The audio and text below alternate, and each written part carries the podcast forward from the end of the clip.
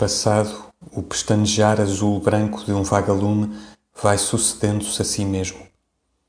Em torno obscuro, o campo é uma grande falta de ruído que cheira quase bem.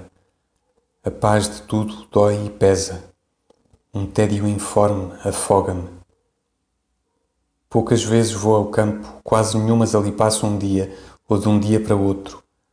Mas hoje que este amigo, em cuja casa estou, me não deixou não aceitar o seu convite, vim para aqui cheio de constrangimento, como um tímido para uma festa grande.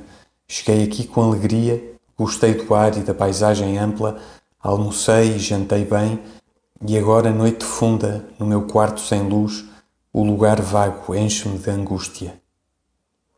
A janela do quarto onde dormirei deita para o campo aberto, para um campo indefinido, que é todos os campos, para a grande noite vagamente constelada, onde uma aragem que se não ouve se sente. Sentado à janela, contemplo com os sentidos todos esta coisa nenhuma da vida universal que está lá fora.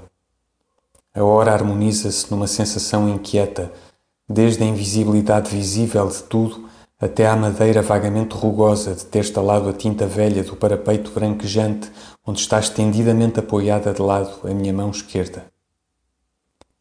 Quantas vezes, contudo, não anseio visualmente por esta paz de onde quase fugiria agora se fosse fácil ou decente? Quantas vezes julgo crer, lá embaixo, entre as ruas estreitas de casas altas, que a paz, a prosa, o definitivo estariam antes aqui, entre as coisas naturais, que ali onde o pano de mesa da civilização faz esquecer o pinho já pintado em que assenta. E agora, aqui sentindo-me saudável, cansado a bem, estou intranquilo, estou preso, estou saudoso. Não sei se é a mim que acontece, se a todos os que a civilização fez nascer segunda vez, mas parece-me que para mim, ou para os que sentem como eu, o artificial passou a ser o natural, e é o natural que é estranho. Não digo bem. O artificial não passou a ser o natural. O natural passou a ser diferente. Dispenso e detesto veículos. Dispenso e detesto os produtos da ciência, telefones, telégrafos, que tornam a vida fácil, ou os subprodutos da fantasia, fonógrafos, receptores artesianos, que aos a quem divertem a tornam divertida. Nada disso me interessa, nada disso desejo mas amo o Tejo porque há uma cidade grande à beira dele. Gozo o céu porque o vejo de um quarto andar de rua da Baixa. Nada o campo ou a natureza me pode dar que valha a majestade irregular da cidade tranquila, sob o luar, vista da Graça ou de São Pedro de Alcântara. Não há para mim flores como, sob o sol, o colorido variadíssimo de Lisboa.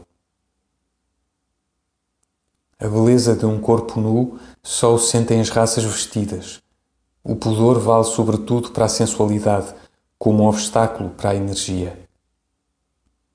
A artificialidade é a maneira de gozar a naturalidade. O que gozei destes campos vastos, gozei porque aqui não vivo. Não sente a liberdade quem nunca viveu constrangido. A civilização é uma educação em natureza.